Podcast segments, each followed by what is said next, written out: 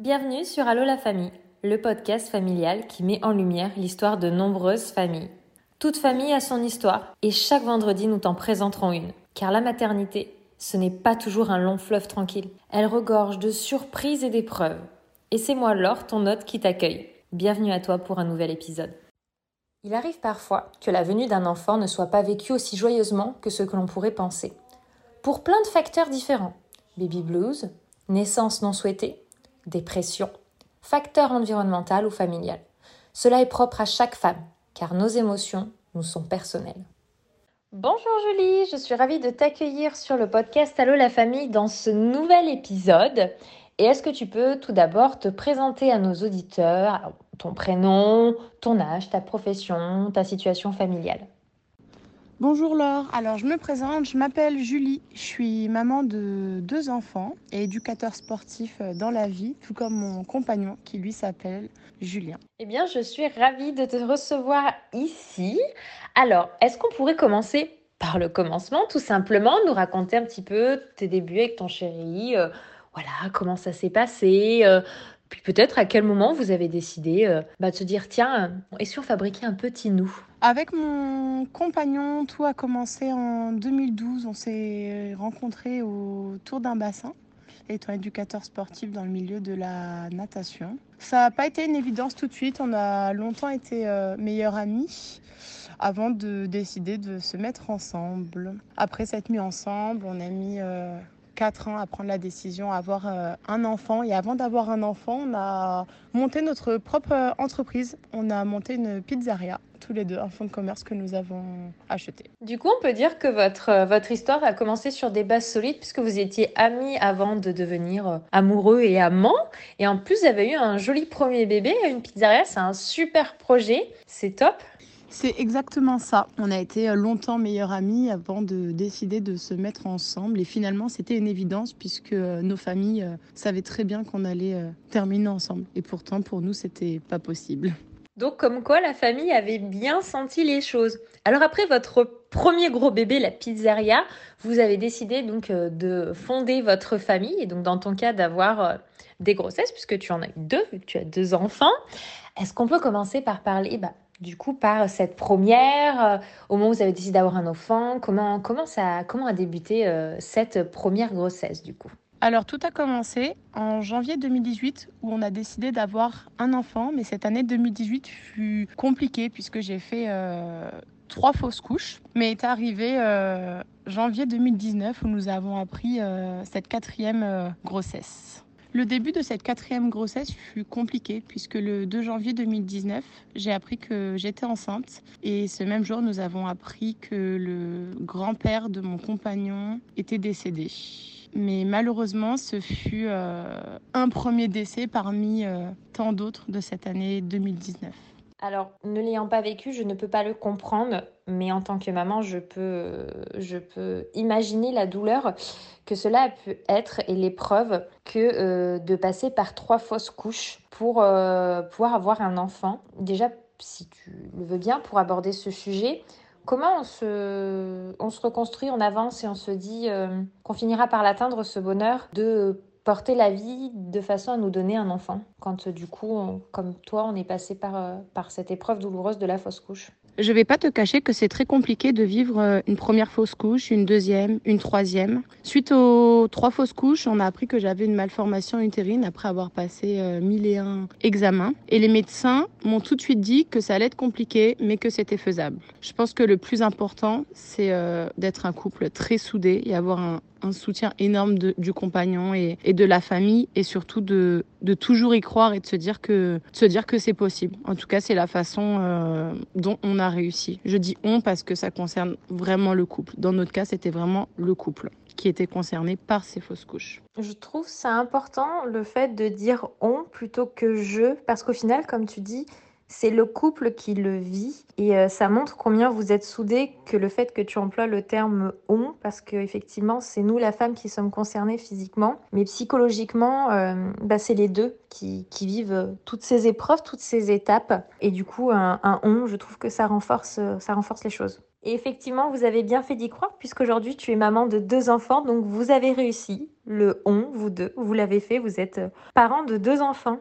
Alors, tu m'as indiqué euh, que cette grossesse qui t'aura donné ton premier enfant, de, que tu auras appris janvier 2019, euh, elle aura été euh, accompagnée de, de tragédies, si je peux dire cela ainsi, d'épreuves très douloureuses et difficiles. Est-ce que tu peux un petit peu nous raconter comment, du coup, tu as vécu cette grossesse par rapport à, bah, du coup, la perte là du grand-père de ton conjoint et de ce que j'ai pu comprendre, les autres personnes que tu as pu perdre au long de cette grossesse Alors déjà pour commencer au niveau de cette quatrième grossesse, faut savoir que après trois fausses couches, on a du mal à y croire. Moi je pensais même pas aller au, bout de la grossesse tout simplement. En plus de ça, donc comme euh, comme je te l'ai dit précédemment, le 2 janvier, le jour où on a appris cette euh, grossesse, ce même jour du coup on a appris euh, un premier décès, le décès du grand-père de mon compagnon. Et on savait aussi que dans ma famille, cette fois-ci de mon côté, il y avait mon grand-père et ma grand-mère qui arrivaient en, fin de vie. Mais à aucun moment,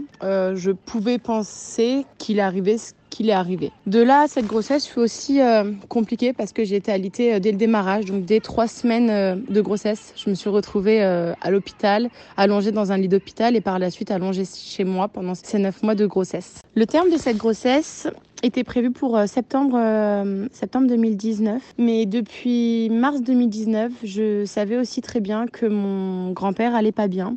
Je savais que les jours étaient comptés, que les semaines étaient comptées et que il verrait son arrière-petite-fille, ce serait vraiment une question, euh, une question de jours. Malheureusement, il est décédé quatre semaines avant l'arrivée de, de son arrière-petite-fille. Mais je me suis dit qu'il a eu la chance de l'avoir euh, en photo sur les échographies, via les échographies, ce qui n'était pas le cas euh, du grand-père de mon compagnon.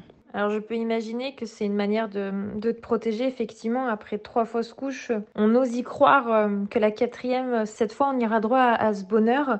D'autant plus que bah, les, épreuves, les épreuves difficiles vous, vous, sont arrivées de plein fouet dessus. J'ai vécu moi-même un décès à chacune de mes deux premières grossesses, donc je peux, je peux comprendre euh, la douleur de l'épreuve, celle-ci l'ayant vécue moi-même. D'autant plus que dans ton cas, tu m'indiques que tu as été alitée très tôt. Peux-tu nous partager les raisons du fait que tu étais alitée euh, aussi rapidement pour cette grossesse? Dès le début de la grossesse, j'ai perdu énormément de sang. J'ai fait un décollement euh, du placenta. Les médecins ne pensaient pas que j'irais à terme. Ils m'ont d'ailleurs jamais fait espérer que je passerais le fameux premier trimestre. Et pourtant, aujourd'hui, Ma fille va très bien, elle est en pleine forme. Je suis arrivée à terme, d'ailleurs à plus que le terme. Donc je pense qu'il faut toujours y croire, même si des fois c'est difficile, c'est très difficile. Je ne vais pas cacher que j'ai beaucoup pleuré, qu'on a énormément pleuré, qu'on a eu très peur, qu'on voulait pas revivre tout ce qu'on a vécu. Mais il faut y croire et il faut toujours espérer. Aujourd'hui, je suis une maman euh, comblée, tout simplement. Ah oui, donc dès le début de cette quatrième grossesse, le corps médical n'a pas voulu te donner espoir que, que cet enfant, tu, tu y aurais droit. Je peux imaginer euh, combien ça a pu être dur d'entendre ça et pourtant vous n'avez pas perdu espoir et vous avez eu raison. Mais du coup, émotionnellement,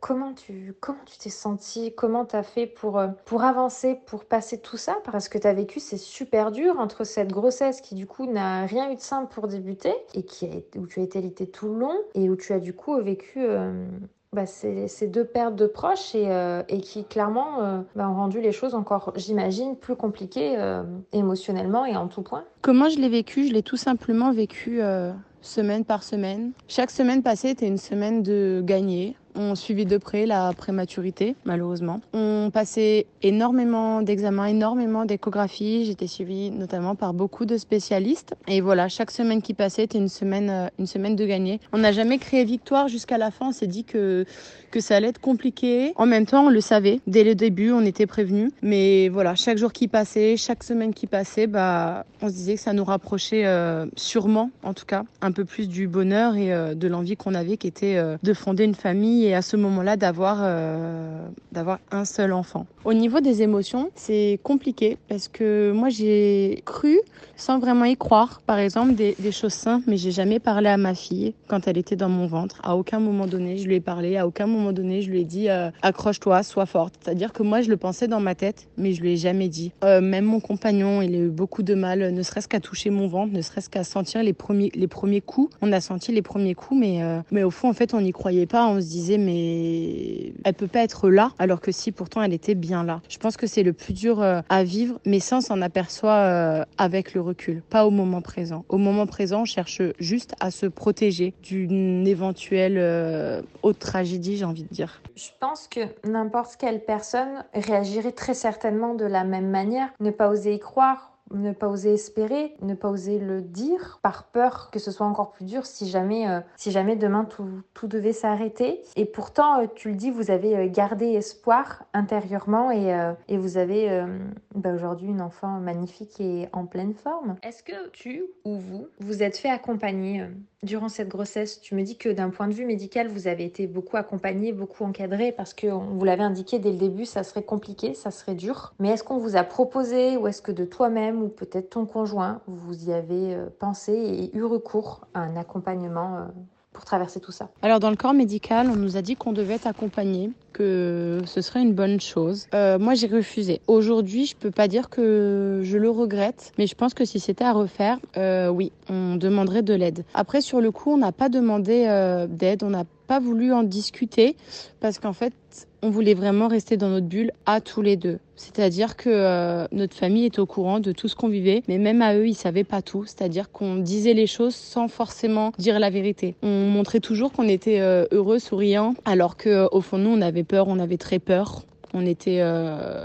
bah, on était tétanisés, hein, tout simplement, par cette grossesse. Vous avez donc préféré être uniquement là l'un pour l'autre, une force, un soutien quand pour l'autre c'est plus dur. Et du coup, euh, les neuf mois sont passés, puisque tu me dis que tu as même fait un petit peu de rab. Comment s'est passée du coup cette rencontre après, euh, après toutes ces épreuves, ce premier instant quand on découvre son enfant? La première fois Je pense juste avant qu'il est préférable de préciser que euh, suite au décès de mon grand-père, donc qui a eu lieu euh, quatre semaines avant l'accouchement, j'ai pas pu lui dire au revoir à aucun moment donné. J'ai pu aller lui dire au revoir étant alité et cela est, très compliqué de pas pouvoir dire au revoir à une personne euh, à une personne qu'on aime. Parce que suite à cela, je peux dire que j'en ai voulu à ma fille de ne pas être arrivée plus tôt. Comme les médecins le, disaient, les médecins prévoyaient un accouchement, un déclenchement même euh, le 10 août. Mon grand-père est décédé le 14. Il aurait eu la chance de la rencontrer. Mais les médecins ont dit euh, on va jusqu'au terme. Et de là, en fait, il l'a pas rencontrée.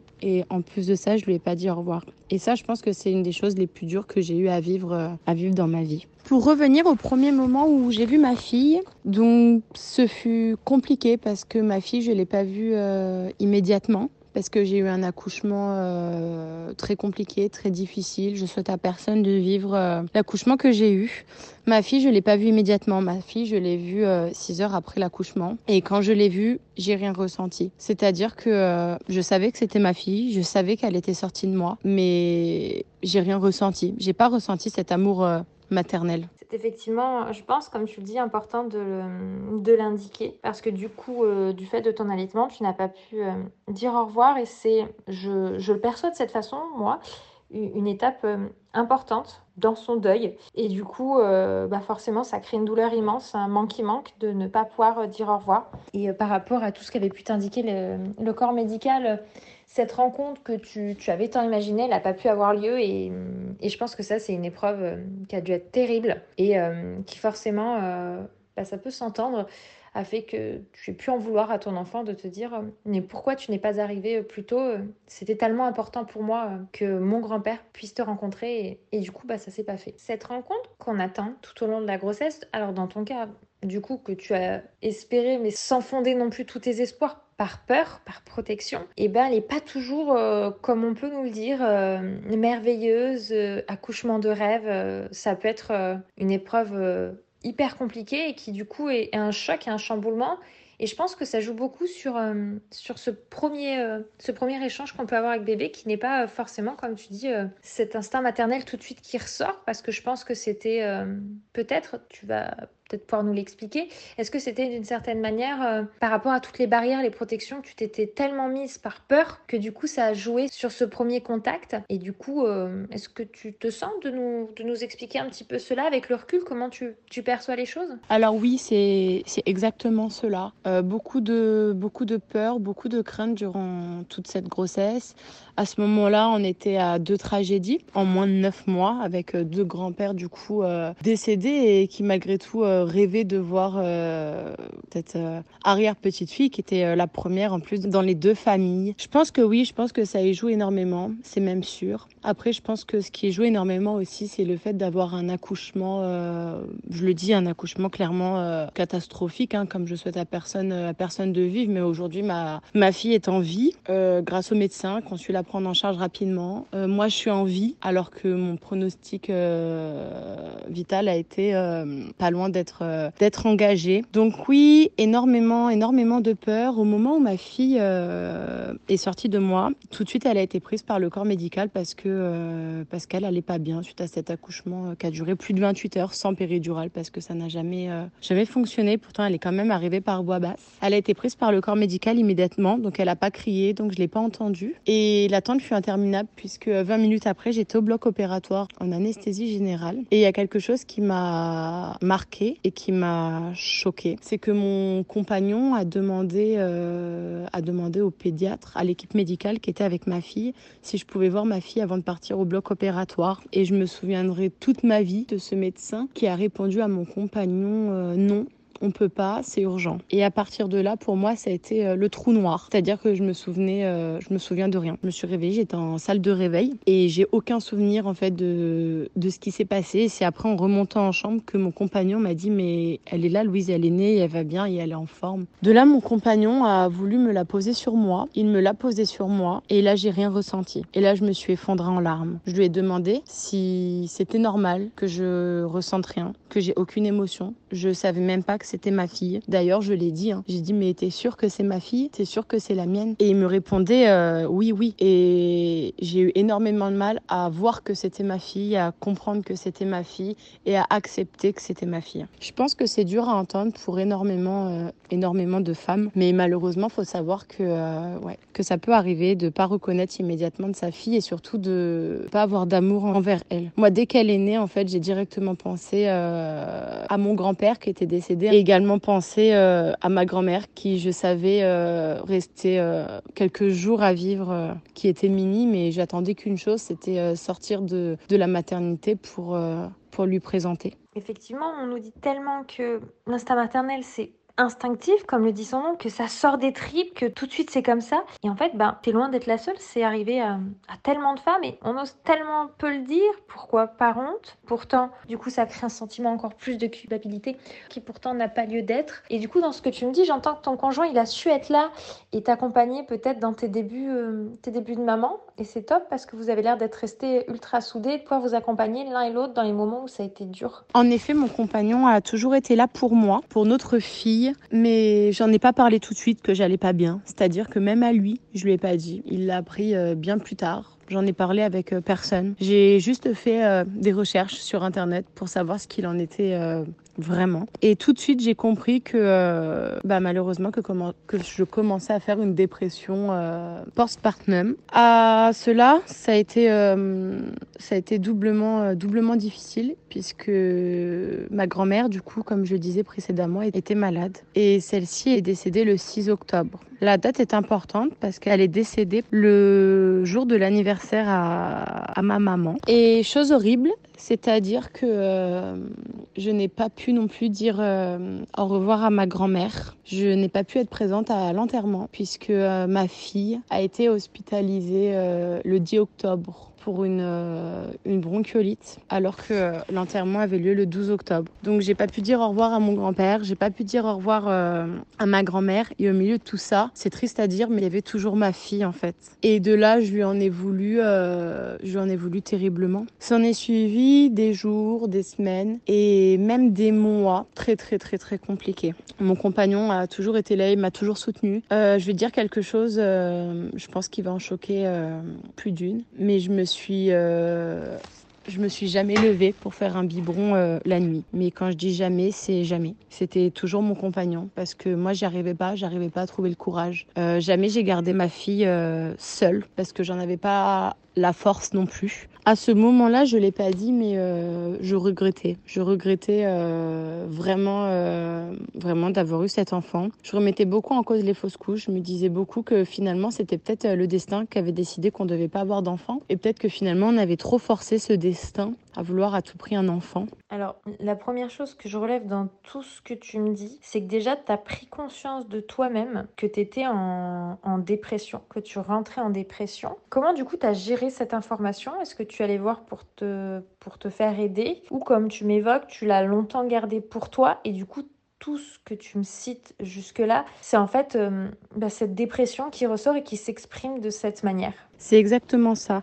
Jamais j'ai parlé de dépression, que ce soit avec mon compagnon, avec ma famille, avec euh, mes amis. Mon compagnon euh, savait que j'allais pas bien, mais en même temps j'avais eu un accouchement, comme je disais, très compliqué. Donc les médecins avaient dit va lui falloir du temps pour, pour s'en remettre. Donc on attendait que le temps passe tout simplement. Sauf que le temps, bah, le temps il avançait. Les jours passaient, les semaines passaient, les mois passaient et rien ne changeait. Et pourtant, j'ai jamais voulu consulter. J'ai toujours voulu m'en sortir euh, par moi-même. Je pense que j'ai eu tort tout simplement. Je pense que quand ça arrive, faut en parler avec euh, avec quelqu'un. Un spécialiste, je sais pas, mais peut-être la famille, les amis. Moi, personne ne savait. Quand je dis personne, c'est personne. Uniquement mon compagnon savait qu'en effet, j'allais pas bien, mais à aucun moment donné, on a mis le mot dépression. Je pense que je voulais pas parler de hum, dépression tout simplement parce que je pensais aussi beaucoup à toutes ces femmes qui veulent avoir un enfant et qui pourront pas avoir, euh, avoir d'enfant. Et je comprenais pas comment aujourd'hui je pouvais rentrer euh, en dépression alors qu'aujourd'hui j'avais ce qu'au final, euh,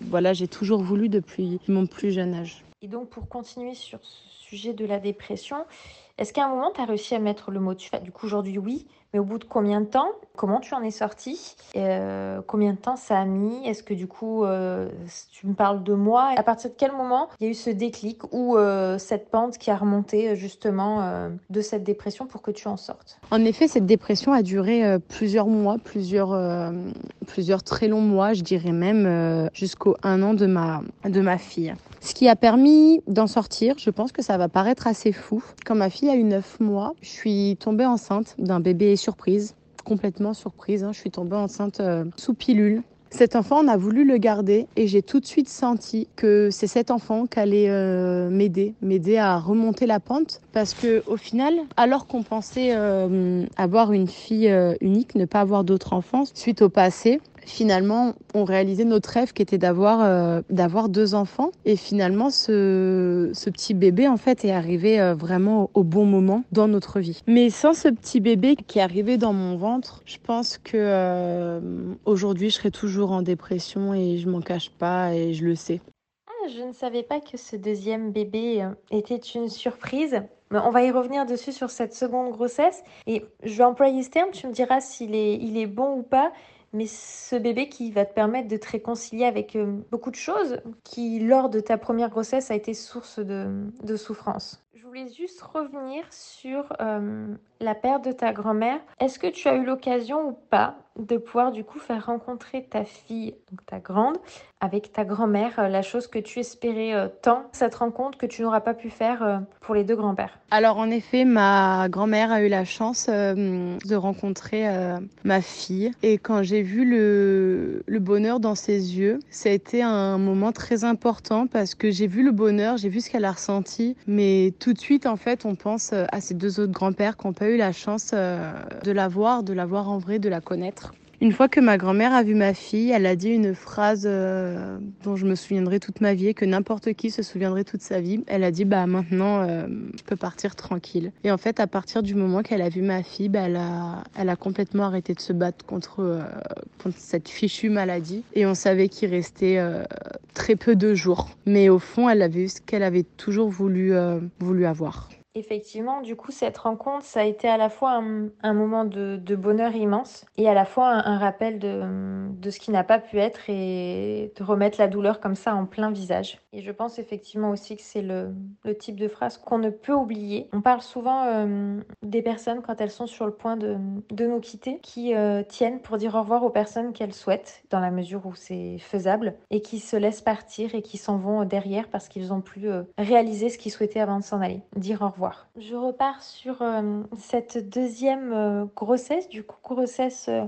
surprise qui t'a, alors je réemploie ce terme, réconcilié avec beaucoup de choses qui ont été douloureuses pour la première grossesse. Tu me disais que du coup vous n'envisagez plus d'avoir un second enfant après tout ce que vous aviez traversé. Comment s'est donc déroulée cette grossesse? Est-ce qu'elle a été aussi à risque?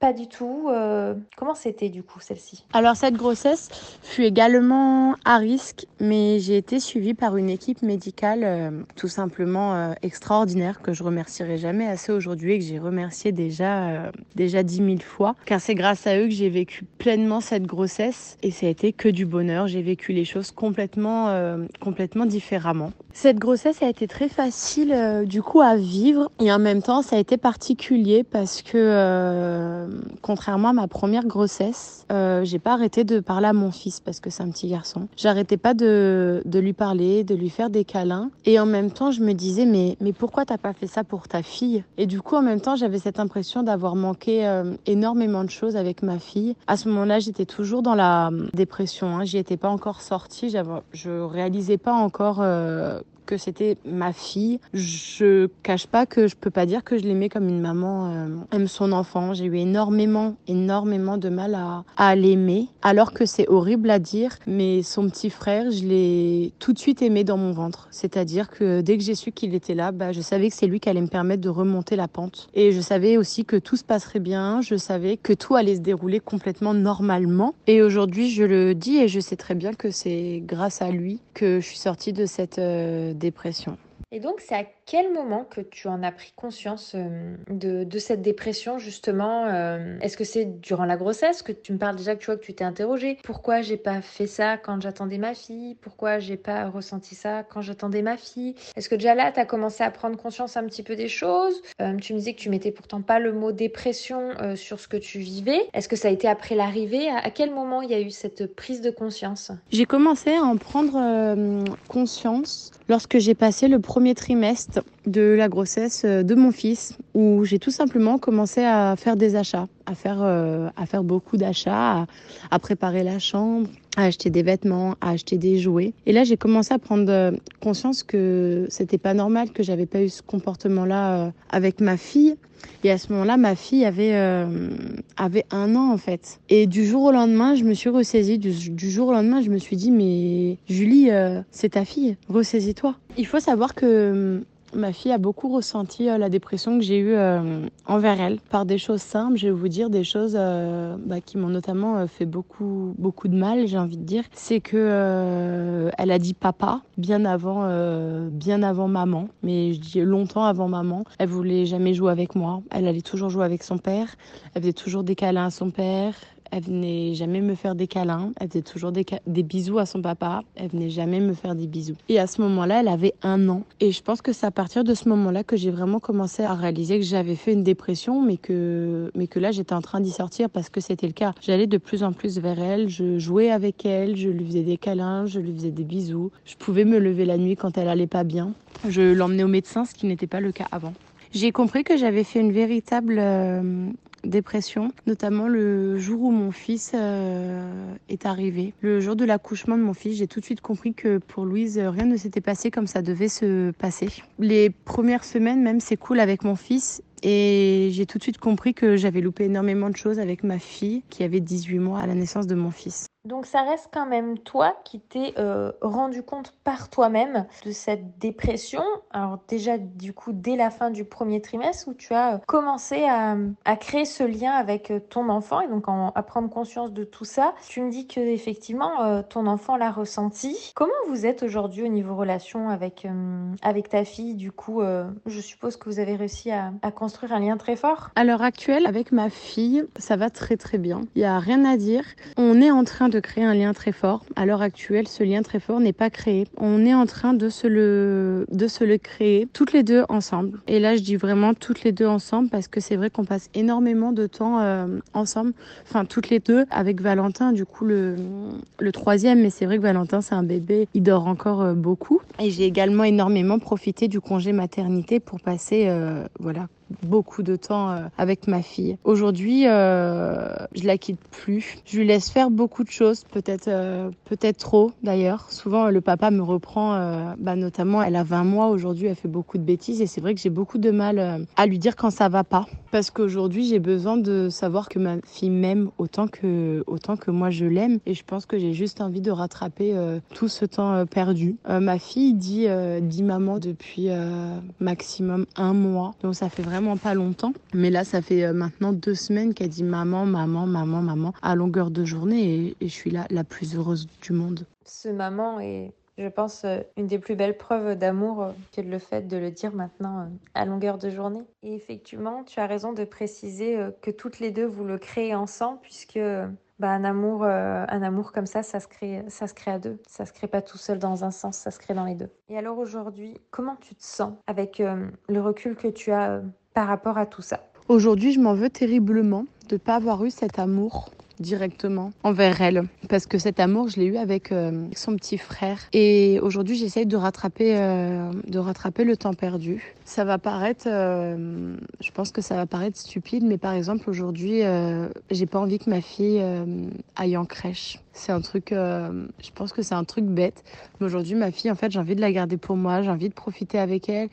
Et on joue à longueur de journée tout le temps tout le temps tout le temps. On joue ensemble parce que j'ai ce besoin de rattraper euh, de rattraper le temps perdu. Et ça fait comme je te le dis que euh, peut-être une semaine deux semaines trois semaines grand maximum qu'on est en train de créer ce lien qui est qui est si fort et je pense qu'il est le lien que euh, une maman doit avoir avec sa fille, avec ses enfants, tout simplement. Et encore une fois, je remercierai euh, jamais assez le papa qui a été euh, extraordinaire, tout simplement, parce qu'il a été là pendant toute cette première année très très difficile. Et aujourd'hui, il me laisse aussi créer ce lien, ce magnifique lien avec ma fille. Et du coup, aujourd'hui, est-ce que tu te fais accompagner ou aider par rapport justement à cette dépression que tu as eue et cette culpabilité? Que tu ressens Alors non, aujourd'hui, je me fais pas aider, mais euh, j'en parle énormément, ce qui n'était pas le cas avant. C'est-à-dire que euh, ça fait un mois à peu près que je commence vraiment à en parler, euh, à en parler autour de moi,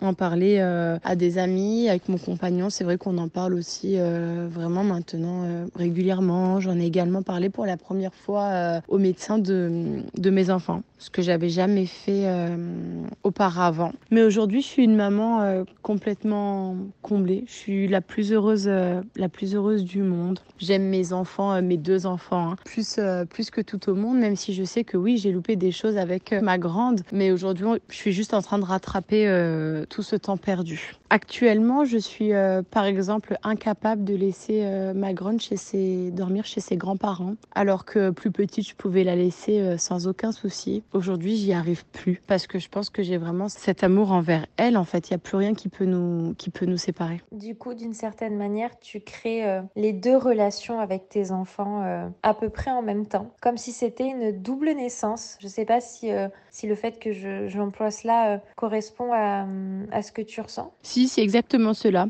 C'est une double naissance à l'arrivée de, de Valentin, en fait, du deuxième, du coup. Je me suis aperçue de tout ce que j'avais loupé avec ma fille, tout simplement. Et en fait, là, j'apprends à vivre, du coup, euh, avec ma fille, avec euh, mon fils euh, en même temps. Donc aujourd'hui, eh ben, tu profites euh, pleinement de tes deux enfants, tu te dévoues complètement, euh, complètement à eux. Alors euh, pour terminer cet épisode, j'aimerais savoir, maintenant que tu nous as partagé ton histoire et je t'en remercie, qu'est-ce que tu aurais comme conseil ou recommandation à, donner à, des femmes, à des couples qui traverseront ou qui ont traversé ou qui sont en plein dedans de ce que tu as vécu par rapport à ta fille? Aujourd'hui, si j'ai un message à faire passer à toutes ces mamans ou même ces papas, parce que la dépression existe également euh, pour le papa qui est bien souvent euh, trop oublié dans les relations euh, avec les enfants. Je pense qu'il faut pas rester seul, je pense qu'il faut en parler, même si c'est dur, même si c'est difficile. Je pense qu'en parler permet de peut-être de faire euh, accélérer la guérison parce que la dépression, je considère ça comme une maladie, même si c'est uniquement une dépression euh, après accouchement. Aujourd'hui, il faut en parler, il faut se faire suivre, même si c'est compliqué d'en parler, mais je peux vous assurer que quand vous commencez à, en parler, c'est le début de la guérison. Si l'instinct maternel est pas immédiat, il arrive euh, toujours à un moment donné. Et par la suite, le lien sera d'autant plus fort avec vos enfants. Eh ben, Julie, je te remercie vraiment pour euh, tout ce temps accordé, pour euh, nous avoir ouvert les portes de ta famille et de ton histoire. Merci pour ces recommandations et ce message à faire passer. Je suis sûre que ça sera utile à, plusieurs de nos auditeurs et de nos auditrices. Je vous souhaite que le meilleur, plein d'amour et plein de bonheur à la jolie famille que vous formez tous les quatre. Merci beaucoup Laure, en espérant que, euh, cela puisse aider euh, d'autres familles. Merci à toi.